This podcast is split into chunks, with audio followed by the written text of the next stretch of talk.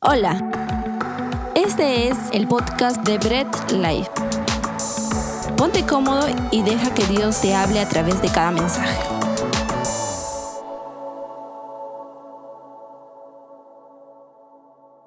Qué hermoso tiempo de adoración acabamos de tener y pues, ah, no, no, hay palabras en verdad para expresar cada vez que con el Señor estamos ahí adorando, concentrados, ahí dando todo de nosotros, nos derramando nuestra vida en el Señor en alabanza, en adoración, en oración. Y pues ahora llegó el momento muy esperado donde siempre nuestra vida es alimentada y es a través de la palabra de Dios. ¿no?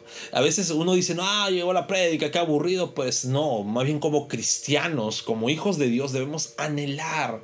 Es una, se puede decir, no es una evidencia. Siempre anhelar escuchar una predicación, siempre anhelar escuchar la palabra de Dios, saber que nos va a nutrir. Nada que, ah, ese texto lo leí mil veces, ya sé lo que significa. No, ya leí la Biblia, uff, ya me al revés y al derecho. No, es siempre como cristianos anhelar la palabra de Dios y que esa palabra de Dios pueda transformar a diario nuestra vida. Ese es nuestro anhelo como hijos de Dios. Y bien, acabamos, ya hemos acabado la semana pasada nuestra, nuestra serie Conociendo a Dios, ya la hemos acabado, ya está todas las, está en, todas las prédicas están tanto en Spotify, en YouTube, para que las puedas ver, escuchar y puedas seguir siendo edificado. Y ahora vamos a empezar una nueva serie. Vamos a empezar una serie que nos va a edificar bastante. Y vamos a hablar del hombre. Vamos a hablar del hombre sobre su caída, sobre su... Eh, sobre su creación, sobre su, la caída y sobre la redención que tiene el hombre. Vamos a hablar sobre, sobre, sobre, esa, sobre, sobre, cómo somos como seres humanos. Hemos entrado a esta nueva serie, ¿no? Así que van a ser unas semanas o tal vez un par de meses muy edificantes como personas. Así que presta toda la atención posible para que puedas, el Señor siempre pueda hablar directamente a tu corazón. Porque no van a ser palabras humanas, sino la palabra de Dios expuesta para tu vida. Y bueno, vamos a tener que empezar diciendo que el hombre es la creación más grande que Dios hizo la mejor creación donde Dios y puso todos sus detalles, donde Dios mismo, no la palabra nos detalla que Dios mismo formó con sus manos, planeó cada detalle y sopló vida directamente en ser humano. Cuando vemos en la Biblia, cuando creó las demás cosas, simplemente con el poder de su palabra los hizo. Pero cuando detalla al hombre, pues lo hace directamente él, así planeando cada detalle se toma su tiempo. Se toma ahí la pincelada como un compositor o como un pintor está haciendo cada detalle. No, de repente que nosotros podríamos decir, ah, pero está tan sencillo. No, un compositor, un artista, un creador, pues se fija cada detalle y Dios así lo hizo directamente con el hombre. Y tener en cuenta todo ello nos hace ver que ningún ser humano sea creyente o inconverso, debe sentirse eh, sobrevalor, eh, infravalorado. Ni un ser humano debe sentirse menospreciado. ¿Por qué? Porque teniendo en cuenta que somos la creación más grande que Dios hizo, pues debemos entender que no somos producto de una mera casualidad, no somos producto de una evolución de millones de años, no somos producto de cualquier otra cosa, no somos simplemente, eh, bueno, nos trajeron por ahí, nos dejaron abandonados, no, sino fuimos diseñados por Dios y tuvimos un propósito y tenemos un propósito en Dios, siempre. Entonces, como seres humanos, como hombres, ¿no? Debemos tener bien en claro ello. Y ahora, ¿por qué suelo mencionar la palabra hombre? Porque se suele hacer a veces en esta sociedad, cuando se menciona hombre, se suele referir solamente a varón. Y algunos piensan, no, qué machista, opresor, ¿no? Ese es el macho opresor. Que, bueno, la sociedad actual dice ello. Pero en un principio no fue así. Cuando se decía hombre, se decía las, a, la humanidad en en general, tanto varones como mujeres. E incluso bíblicamente, en un principio la palabra Adán, que significa hombre, fue empleado para referirse a la humanidad y no solamente al varón. Ya luego, cuando Dios crea a la mujer, y Adán conoce a la mujer, se hace esa distinción del el varón que ya sea Adán que se le diga hombre y la mujer que se le diga Eva. Pero no fue un principio que decir Adán o decir hombre era para solamente varón. ¿ok? Entonces no vamos a no, no, no, vemos de repente, cada vez que veamos ahora en la Biblia, ¿no? O incluso cuando hablemos en estas series o en, en, algunas prédicas, cuando mencionemos la palabra hombre, ¿no? Va a ser referido para varón y para mujer. Así que tengamos eso muy en claro y pues vamos a dejar un poco de lado ese prejuicio social moderno que solamente creen que la palabra hombre es machista y solamente se refiere a varón. No, vamos a usarla para ambos. Cuando mencionemos hombre nos estamos refiriendo a varón y a mujer. Entonces, antes de empezar esta prédica referida a la humanidad, al hombre, ¿sí? Vamos a orar, ¿ok? Padre amado, a ti es toda la gloria, Señor, y gracias por hacernos entender tus propósitos con respecto a nuestra creación Dios amado, guíanos en todo momento y ayúdanos también a quitarnos ciertos prejuicios que tenemos con algunas palabras para poder entender mucho mejor lo que tu palabra nos dice. A ti siempre va a ser la gloria, Padre. En el nombre de Jesús. Amén. Entonces vamos a ver algunos puntos bien claros para entender sobre el hombre, sobre, sobre el ser humano propiamente dicho, ¿sí? Entonces vamos a ver primero el propósito. ¿Por qué Dios creó al hombre? Puedes preguntarte, ¿no? Y sí, Vamos a dejar esto bien detallado. No, Dios no creó al hombre porque se sentía solo y estaba, uy, ¿qué hago por toda la eternidad? Entonces, ah, voy a crear, ah, sí, muñequitos para jugar. No, no fue así. No fue que Dios creó al ser humano porque se sentía solo en su soledad y tanta, tanta eternidad y eones, eones de años y ah, bueno, ya crearé algo, ¿no? No.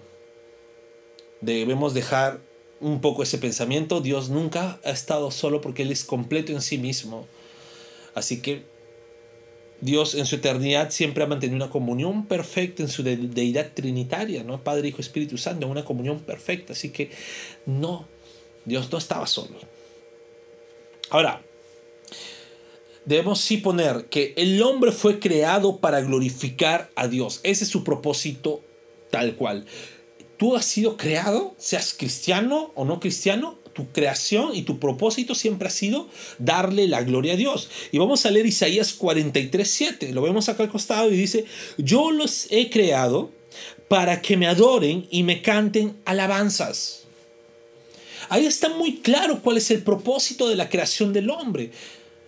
Para que adoremos y cantemos alabanzas a Dios. Cuando entendemos ese propósito, nuestra vida cambia. Ya no vivimos igual. Ya no vivimos pensando en primer lugar en nosotros, sino pensando en primer lugar en Dios, poniendo a Dios en su lugar donde siempre debe estar, que es el primer lugar. Ese es el propósito por el cual fuiste creado. ¿Ok? Ahora, como hijos de Dios, como cristianos propiamente dicho, nuestra actitud natural, ¿sí? Nuestra actitud natural, nuestra reacción natural, acordémonos que como seres humanos tenemos nuestras reacciones, ¿no? Lo que te enoja a ti puede no enojar a la otra persona. Así que, o lo que te alegra a ti no le puede alegrar a otra persona. Hay reacciones diferentes en el, hombre, en el ser humano. Eh, como cristianos, nuestra primera reacción en cualquier circunstancia debe ser regocijarnos en el Señor y glorificarle en cada lección de la vida que Él nos da. En cada momento, en cada circunstancia, nuestra, como cristianos debemos glorificar a Dios. Recordemos lo que hemos leído, que nos ha creado para que le adoremos y le cantemos alabanzas. Entonces debemos glorificar a Dios cuando nos va bien. Debemos glorificar a Dios cuando nos va mal. Debemos glorificar a Dios cuando estamos con salud y debemos glorificar en Dios incluso en medio de la enfermedad y así, etcétera, etcétera. Cada circunstancia que nos da la vida, pues debemos glorificar a Dios. ¿Y sabes qué pasa cuando nosotros nos regocijamos en Dios? El Señor también se regocija en nosotros. No lo vamos a leer, pero lo dejamos ahí para que ustedes lo puedan leer en casa. Isaías 62, 5, Sofonías 3, del 17 al 18, dice que el Señor se regocija en los hijos que se regocijan con Él. Entonces, cuando nosotros nos regocijamos con Dios, nuestro Dios también se regocija en nosotros. Porque somos hijos que estamos cumpliendo nuestro propósito. Sin embargo, hoy en día las personas creen, no, qué mal que Dios sea tan egoísta que siempre busque la gloria para sí mismo. Tienes un Dios egoísta, ¿por qué? Porque siempre quiere que le glorifiques a Él, no importando la circunstancia. Pues, queridos amigos, yo quisiera preguntar algo. Si Dios, siendo Dios, en la posición de la que está, ¿ok? Eh, dice que quiere tomar la gloria para sí mismo, ¿a quién se le estaría quitando? ¿A quién estaría quitándole la gloria? Si Dios dice, toda gloria, toda alabanza debe ser solamente para mí, ¿a quién se le estaría quitando? A nadie. Sin embargo, el ser humano cuando dice, no, yo tengo que ser reconocido y tengo que ser alabado por lo que hago, sí le está quitando la gloria a un Dios todopoderoso, a un Dios que vive, que reina. Cuando el ser humano busca su gloria para sí mismo, está quitándole la gloria a Dios y eso rompe totalmente nuestro propósito de creación. A veces nos preguntamos por qué la humanidad está mal. Es porque no recordamos y no estamos cumpliendo nuestro propósito.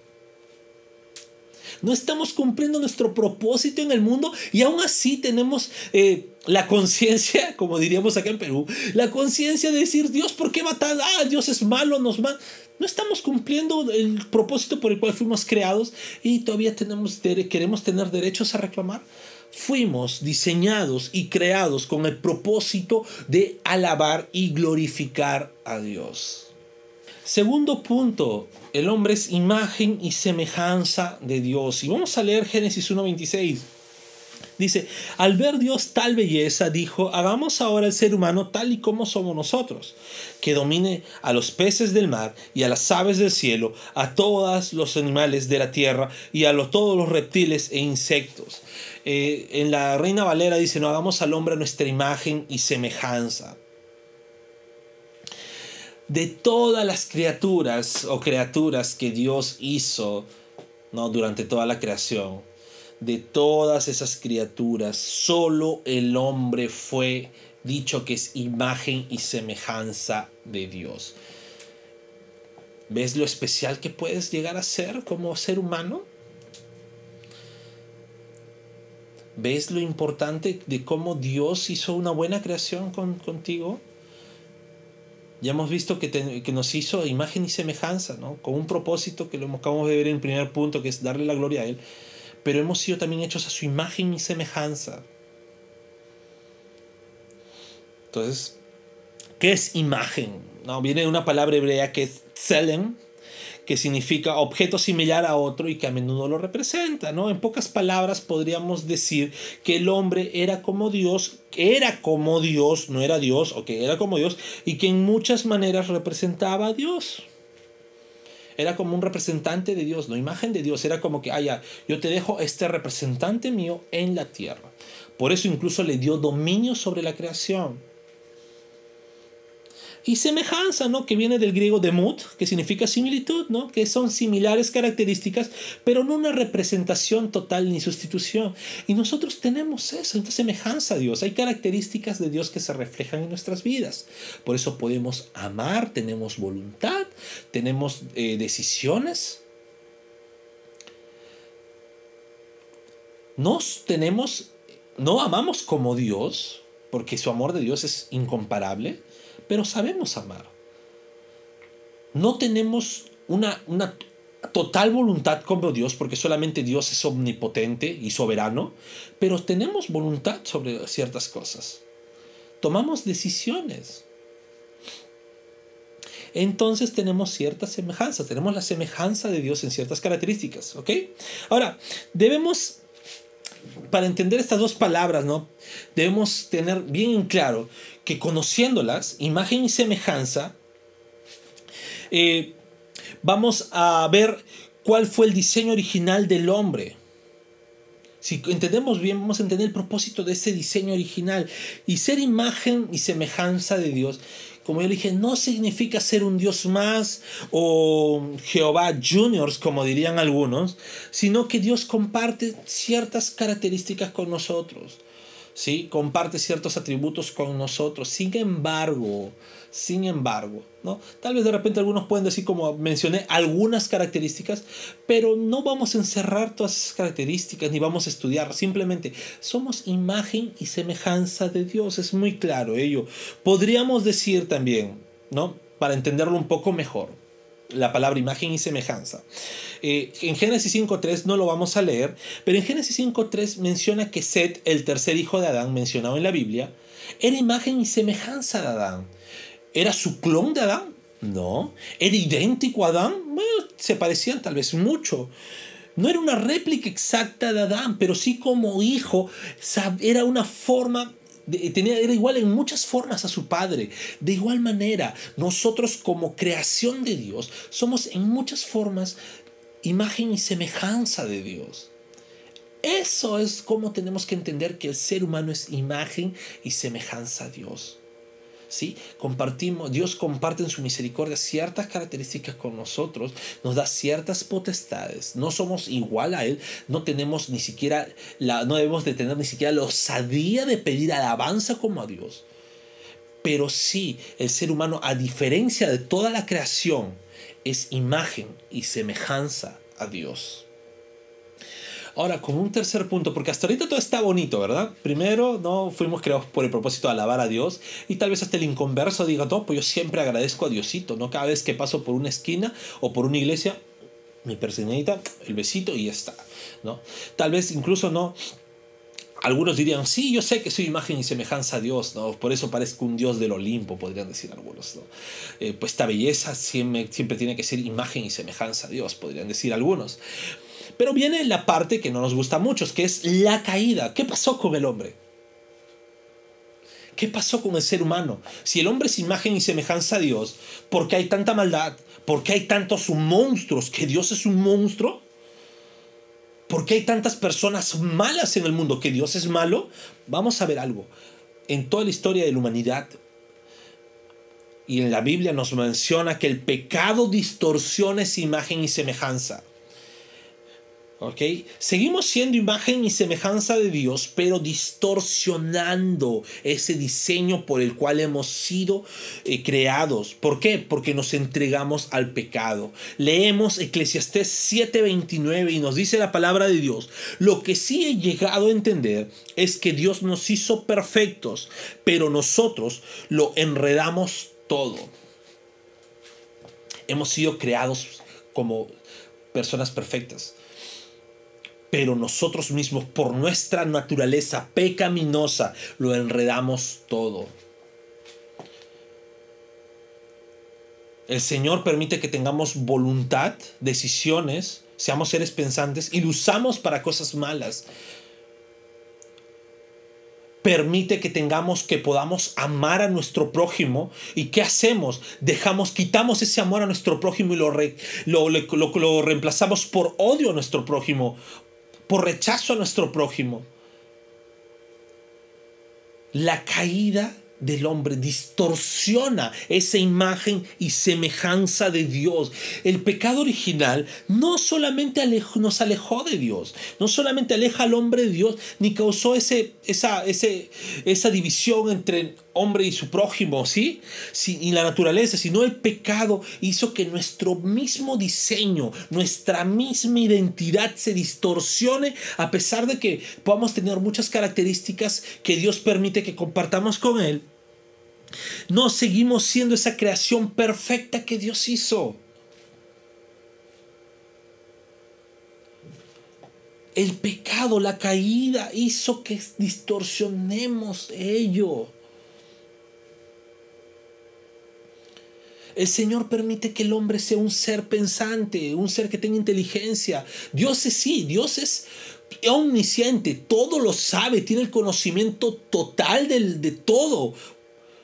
Pero permite en su misericordia que podamos compartir esa característica con Él, de que podamos pensar, que podamos adquirir conocimientos. ¿Y para qué lo usamos? Para el mal. Dios permite que podamos tener eh, poder y dominio sobre su creación. No, Él es todopoderoso, ¿ok? No hay nada comparado contra Él, pero nos permite compartir esa pequeña característica limitada en nosotros, claro, pero poder compartir esa característica de dominio sobre la creación. ¿Y qué hacemos? La destruimos. ¿Por qué? Porque el pecado hizo distorsionar la imagen y semejanza de Dios en el hombre. Es por ello que nosotros debemos entender la creación del hombre mucho antes de la caída. Nosotros debemos comprender, a ver, ya, en Génesis 3 está el pecado, entonces, ¿cómo creó Dios al hombre? Naturalmente, ¿cómo debe ser el hombre? Y recordemos, Dios lo hizo bueno. Le dio esa imagen y semejanza. Hizo que pudiera trabajar en el mundo, ¿no? Sojuzgando la tierra hizo que tuviera potestad sobre la creación, dominio sobre la creación, de una forma buena. Pero también debemos entender y ver esa perfecta creación en Cristo, porque Cristo se hizo hombre y Él sí vivió una vida completamente perfecta en todo. Entonces, fuimos creados desde un inicio a imagen y semejanza de Dios, pero a raíz del pecado original, el pecado, y ahora que todos heredamos ese pecado original, nuestra imagen y semejanza de Dios se distorsiona. Pero debemos ver cómo fue creado el hombre en sus inicios y ver a Cristo como ser humano, siendo Dios y siendo humano, que vivió una vida perfecta. Y como hemos visto, que Cristo cumplió perfectamente como hombre. Cumplió perfectamente todo. Era un varón perfecto en todo.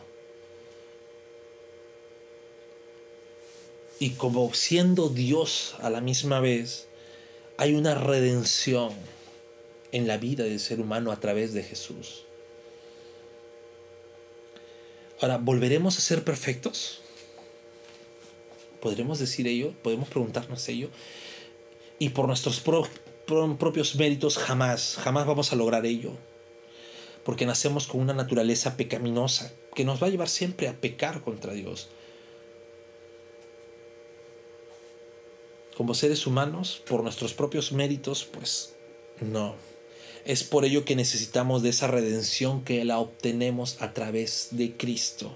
Colosenses 3:10 nos dice la palabra, y ahora viven de manera diferente. En realidad ustedes son personas nuevas que cada vez se parecen más a Dios, su Creador, y cada vez lo conocen mejor.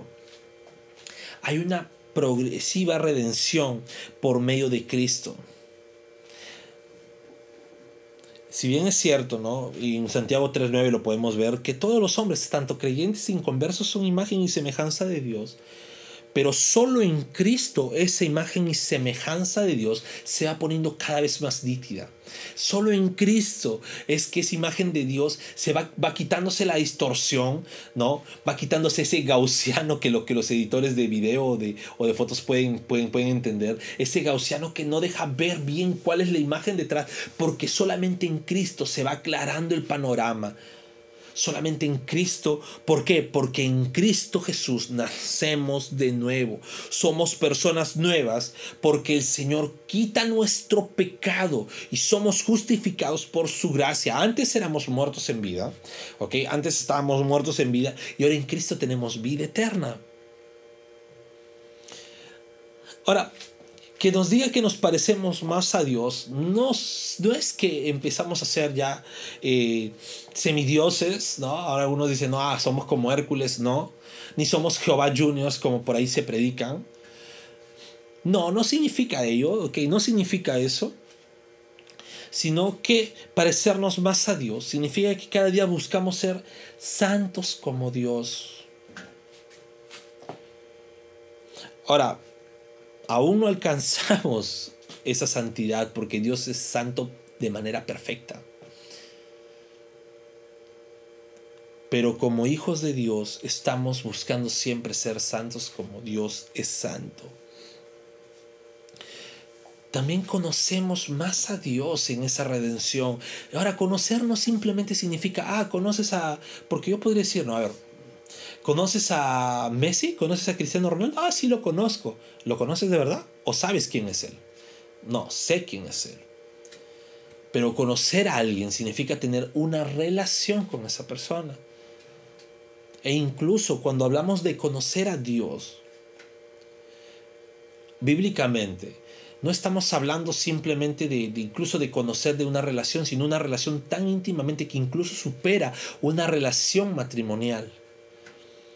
Esa es la manera de cómo debemos relacionarnos con Dios, no saber solamente teórico de Él, sino llevar una vida práctica con Dios, relacionar mi vida con Dios, o sea, es orar, escudriñar su palabra, tener una vida que refleje que estoy teniendo una relación constante con Dios. Eso significa conocer a Dios. Esa es parte de la redención que progresivamente se va dando a través de Cristo.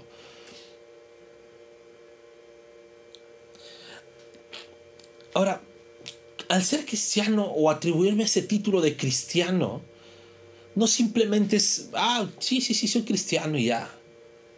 No es ser un cristiano nominalista, no es atribuirme ese título. Tengo que tener en claro que debo vivir una vida completamente diferente y no como el mundo vive. Recordemos que el mundo entero sigue habiendo personas con una naturaleza distorsionada con una imagen y semejanza distorsionada, que no están cumpliendo su propósito de glorificar a Dios y siguen caídos con una naturaleza pecaminosa y caída. Es por ello que el hombre necesita redención a través de Cristo. Es a través de Cristo que tenemos esa redención progresiva hasta que el Señor nos llame a su presencia y o regrese por segunda vez.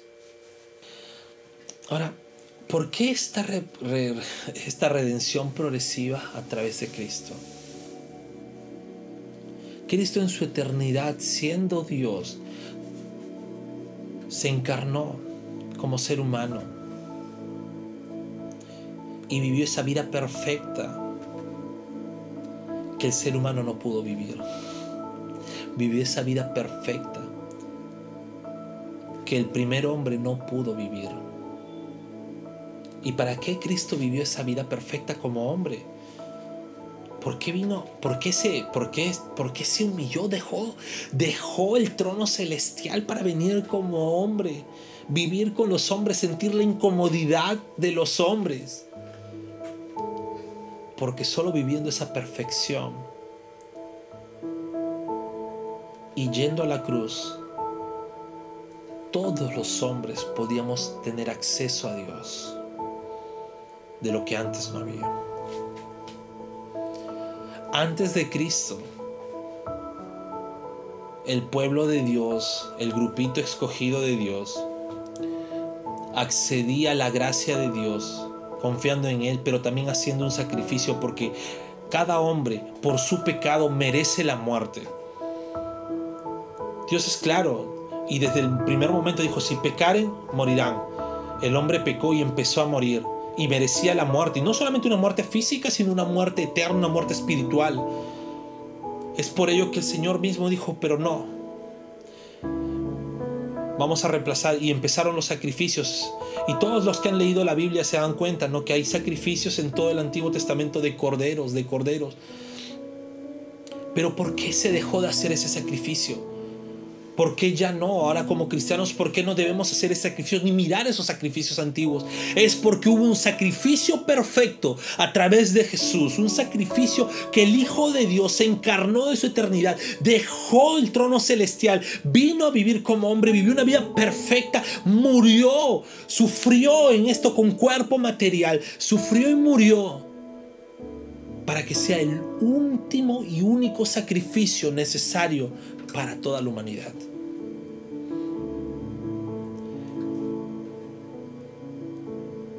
El hombre fue creado con un propósito, no lo cumplió. fue creado imagen y semejanza de Dios y se distorsionó por la caída. Pero en el profundo y eterno amor de Dios tenemos una redención a través de Cristo Jesús.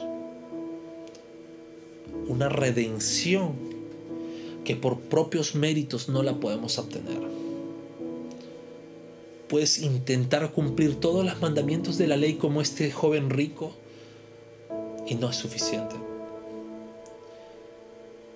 Puedes ser el hombre que ame a su prójimo como nadie puede amar a su prójimo y puedes hacer tantos bienes sociales y todo lo que puedas hacer con, con todo lo que esté en tus posibilidades está y no es suficiente puedes si gustas apartarte de todos para que no tengas malicia con nadie y solamente ahí tratar incluso hasta de tener una relación con Dios por tus propios méritos, no es suficiente. Puedes gastar millones de dólares en, en cualquier cosa para que hagas el bien y no va a ser suficiente. Porque no hay nada suficiente que pague el precio que debíamos pagar. No hay nada suficiente que pague lo que nosotros hicimos por pecar contra Dios. Porque no estamos pecando contra una imagen, no estamos pecando contra cualquier ser.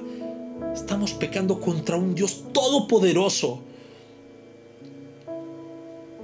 Contra un Dios que entrar en pecado en su presencia sería caer muertos. Entrar sin devoción en su presencia sería caer completamente fulminados, destrozados. No hay estrella, no hay sol, no hay agujero negro que sea más poderoso que ese Dios. Por eso que no hay nada que pueda pagar ese sacrificio que nos dio Cristo. Y es por ello que solo en Cristo tenemos la salvación y la redención.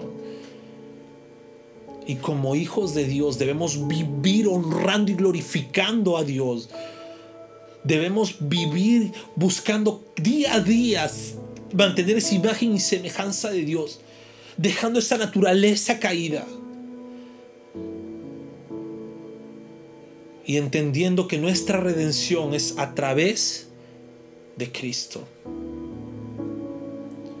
Como hijos de Dios debemos predicar diariamente que el ser humano se pierde por el pecado y que necesita Cristo para volver a ese diseño original. Y si aún no conoces de Cristo, pues créeme, lo necesitas. ¿Y cómo es que lo necesitas? ¿Cómo es que puedes obtener ello? Arrepintiéndote y creyendo